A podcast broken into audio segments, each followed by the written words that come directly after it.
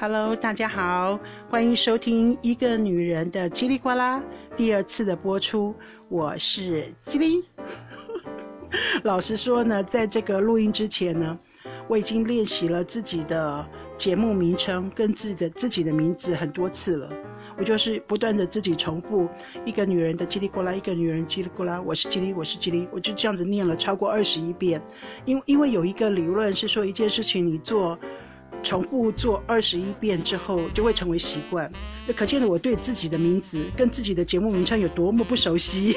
我必须要反复念好几个二十一遍，我才能够熟悉。因为我在念自己的节目名称的时候，我第一次就是录的时候呢。我就讲成说啊，欢迎收听一个女人的叽里咕噜，才发现到自己自己念错了，然后又就是删掉，哦，删掉音档又重新录，这是我录的第四次，之前的呃两次都讲错名字了，我都讲成我是叽里咕噜，大家好，我是叽里咕噜。是不是我应该要换节目名称啊？叽里咕噜比较顺，叽里咕噜滚下来。所以啊，真的养成习惯是多么不容易的一件事情，你必须要让自己去记住。好啦，欢迎大家收听一个女人的叽里呱啦啊！我是叽里叽里叽里叽里。那今天呢，第二次的播出要跟大家聊什么呢？我要聊一个很沉重的话题。好了，我我要聊这三天来，就是我第一集播出之后到现在的一个一个感想，这样子。我嗯，我在第一集的节目当中呢，就有说过，我其实做这个 podcast 不是第一次了。我其实陆陆续续在过去的十年当中，啊，用了不不一样的这个平台，啊，Skype，呃 Skycast 啊 Skycast，然后还有这个 Now In，然后还有 Spreaker。啊，到现在的这个 First Story，实际上呢，在过去这十几年当中，从我第一次接触 Podcast，一直到现在，我其实陆陆续续、陆陆续续，就是做做了好好好几集的节目，这样子。最长的一次在 Spreaker 呢，我做两年哦，我就是录了大概三四百集吧，三四百集的节目这样子。好，然后听众也不少了，就是。很很多啊，甚至有，甚至于有那个听众会有留言，然后问我说可不可以跟我沟通？但是我这个人就是很避俗，我觉得只你只要听就可以了，不需要跟我沟通，因为我很忙。哎，我好自大，不是因为当时生活中还有其他的事情。所以我就不想再花很多的时间再回留言。那脸书上面还有那个粉丝团，对不对？哦，里里面的粉丝专业的那个留言已经够多，我都来不及回了。我还要回这个 Podcast 上面的留言。当时是这样啊，哦，这样想。那所以一直，所以，所以我就后来，但是因为工作的关系，还有生活上其他大大小小的事情，我就把那个在 Spreaker 上面做 Podcast 这样子的事情就停摆了。哦，就停停下来不做了，因为就觉得没有没有太多的时间做，而且有点腻了。坦白讲，也是有点腻了。就做做久了之后，觉得啊没没兴趣。母羊做的是三分钟热度，我要把一切的过错都怪在母羊座的个性上，就觉得啊我腻了哈，所以就就停下来这样，一直到说就是因为居家隔离嘛，哦就是疫情的关系，就在家就闲闲没事，又重新再听那个 podcast，才发现到说啊原来现在哈 podcast 非常的蓬勃。有好多好多好棒的节目，然后不仅是有很多很棒很棒的节目，而且呢还有很多很棒的平台啊，嗯，尤其是呃制作那个 podcast 的这种 app 这样的平台，我是怎么样发现 First Story 你知道吗？我是在那个 Google 上面，就是打搜寻，就我就我就打我想制作 podcast。推荐好用的 App，我就是这样打这些字诶，所以现代人不不能再说自己是，就是没有老师，自己无法学习，因为因为网络上就太多太多资讯了。然后第一个跳出来的答案呢，是一个就是科技的部落格，那这个部落格的一篇文章上面就写说，二零二零年你不可以错过的十个 Podcast 平台。这样，然后它还分类哦，就是收听类的，就是只能收听的。然后一直到中间有一段呢，是说如果你想自己做节目的话，啊，那他他推荐 First Story，这样很好用。我就是就这样就找到答案了，所以我才点进来到 First Story，我想到啊，这个平台是中文的，而且很好用，我就试着做了，就是第一集录了第一集，洛基第一集，我在第一集当中有说过嘛，啊，我一定会传给我的亲朋好友听。因为我我我不知道有没有人会来听，那如果我传给我的亲朋好友听，我就确定一定有人听。但是我其实只传给我妹妹听，嗯，只传给我妹妹听这样子，然后就刚刚就是刚刚而已哦，我刚刚而已，我妹妹就跟我说，就就有时间跟我聊天了，我们就聊 Line，然后我妹就说啊，姐，你现在又要玩那个 Podcast，你以前不是就玩过了吗？你怎么又又又重新再录节目了？然后我就跟我妹说，因为无聊啊，我又想讲话啦。那我妹还问我说：“那你这次还能够讲什么？你以前应该都把该聊的话题都聊完了嘛？那你这这这你 这一次你还能够聊什么？哎，你真的太小看你姐了。所以呢，所以呢，我就跟我妹妹开始聊哈，我这个为什么我又重新喜欢，就想要做这个 podcast。”然后我也不知道我这次能够持续多久，总之就是姐妹闲聊嘛。那你知道吗？这个世界上呢，会最会吐槽你的，一定是你的挚友，还有你的家人，互相漏气求进步，都是好朋友，不然就是家人。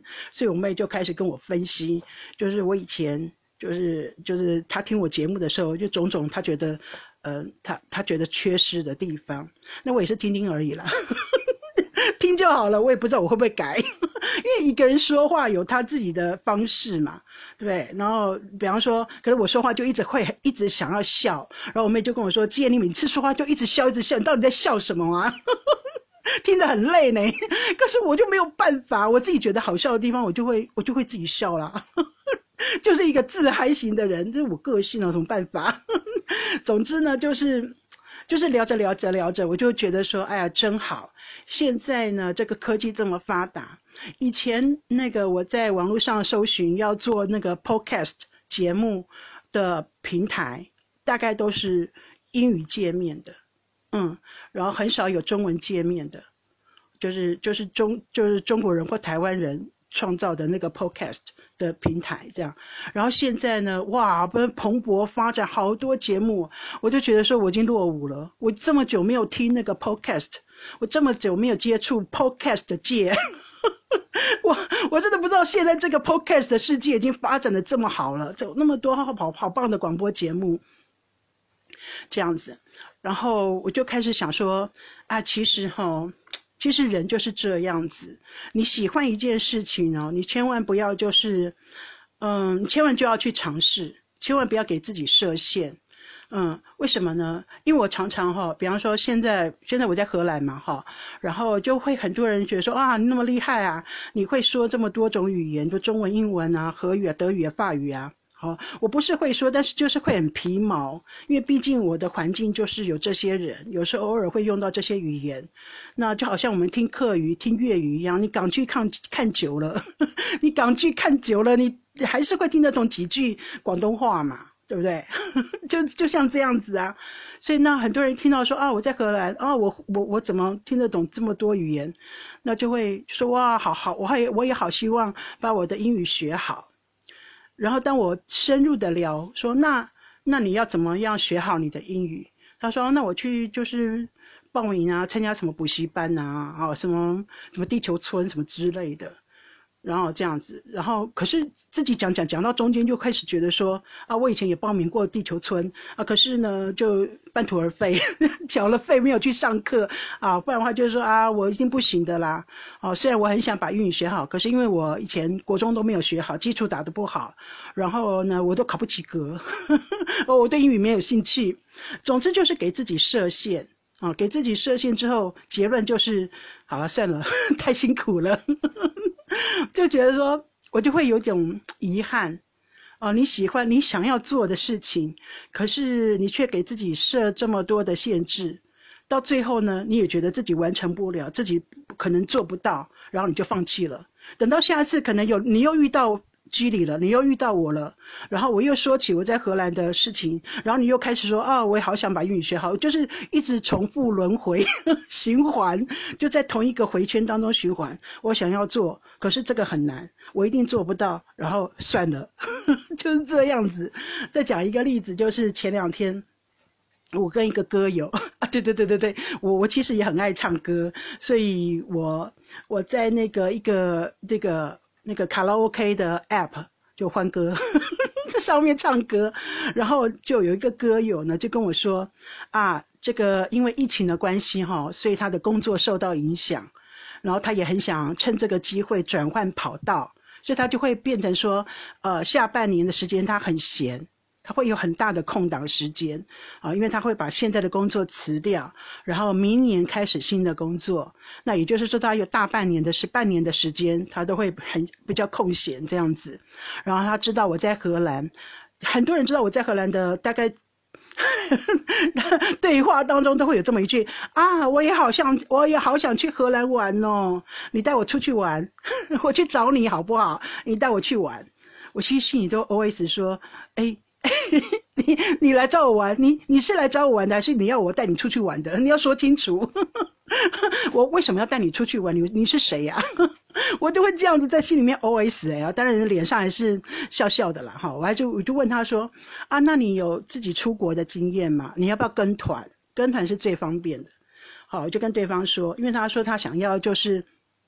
那个，在他下一个工作之前，啊，下半年的时间，他要安排旅行，要自助旅行，这样子，有说走就走的旅行，哦，他要这个自己浪漫一次，冒险一次，哇，这个想法很好啊，对不对？所以我就说，啊，那你有没有这个旅行的经验？他说，嗯，没有，他最最近的就是他，他最远就是去过香港，香港，就是很近这样子。他说，他他他最他只去过香港。这样，那我就说，就问他说，哦，那你要不要这次跟团？因为你如果旅行的经验那么少，出国经验很少的话，你跟团是最方便的。然后他就跟我说，他不想跟团，他要冒险，他要自助旅行，自己玩自己。那我就说，那你会不会自己订房间，就是自己安排住宿、交通这些，你都会吗？他就说他不会，哎，那你要做的功课可多了。如果你什么都不会的话，你真的要做的功课很多。然后，然后我说那那语言沟通呢？你的英语可以吗？他说他不会，他英语很差。那那你要你要确定哦，你的手机那个都能够联网，都能够上网，那你就可以。你知道现在 Google 翻译也很方便，所以就是说，当你的那个起始点很低的时候。你所你的能力很少，你的起始点很低的时候，你要完成的事情却很高远，那你中间不是不可能完成，但你中间的准备时准备工作就要很多。我还推荐他去看那个背包客栈。总之呢，我就开始，我真的很认真听听他讲他的梦想，他想要做的这件旅行的自助旅行的这件事情，而且他想要来欧洲，而且他想要来找我。我总是要探探探一下底，你到底是怎么样的人？可是发现到他就是一个不准备的人，那我就很累。我想说，哦，你这种人要来找我，那我不就累了？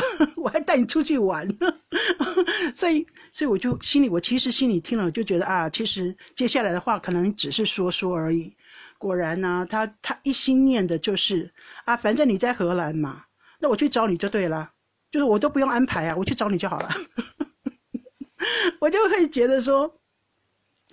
怎么有这么不不负责任的人呢？这这种人哈，在我不知道是不是只有我，有很多就是在国外的人哈，那自己的朋友从台湾来找找自己玩的时候，很多都是曾有这种心态，就是我去找你啊，那你带我出去玩啊，这种想法好，然后就聊聊聊聊聊。这个也就是我的经验，有时候聊到后来，对方可能就是因为语言的关系，因为就觉得哦，原来要做这么，当我跟他说的时候，他就觉得哦，原来要做这么多的工作，这要做这么多的功课，你还要自己规划行程，要自己规划食宿，真的不是说走就走的旅行，你又不是要去 家里附近的菜市场，也不是，不是真的是说走就走，那个真的是一种文青式的浪漫。文青式的话语，你说走就走可以，但是你要有很有钱，都别人都帮你安排好，你就可以提个行李箱，就说走就走。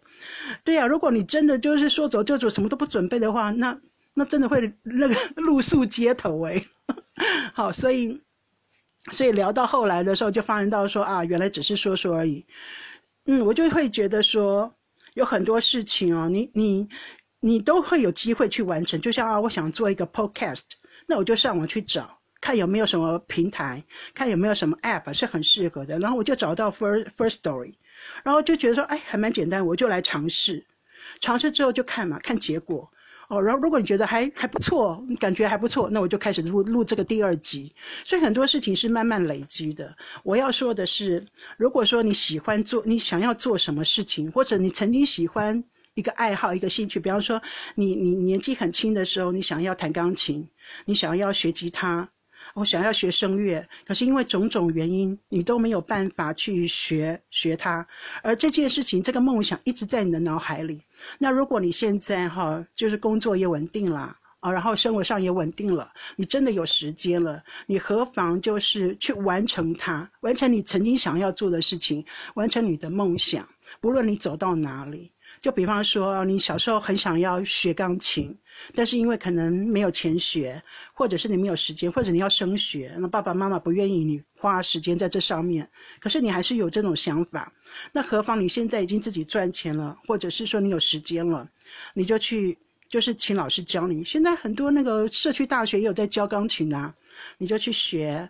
即使是你只是把一整本拜尔弹完，即使是你只会弹几首曲子，可是你都已经把双手放在琴键上，你都已经开始弹一个真正正正儿八百的弹了一个一首完整的曲子。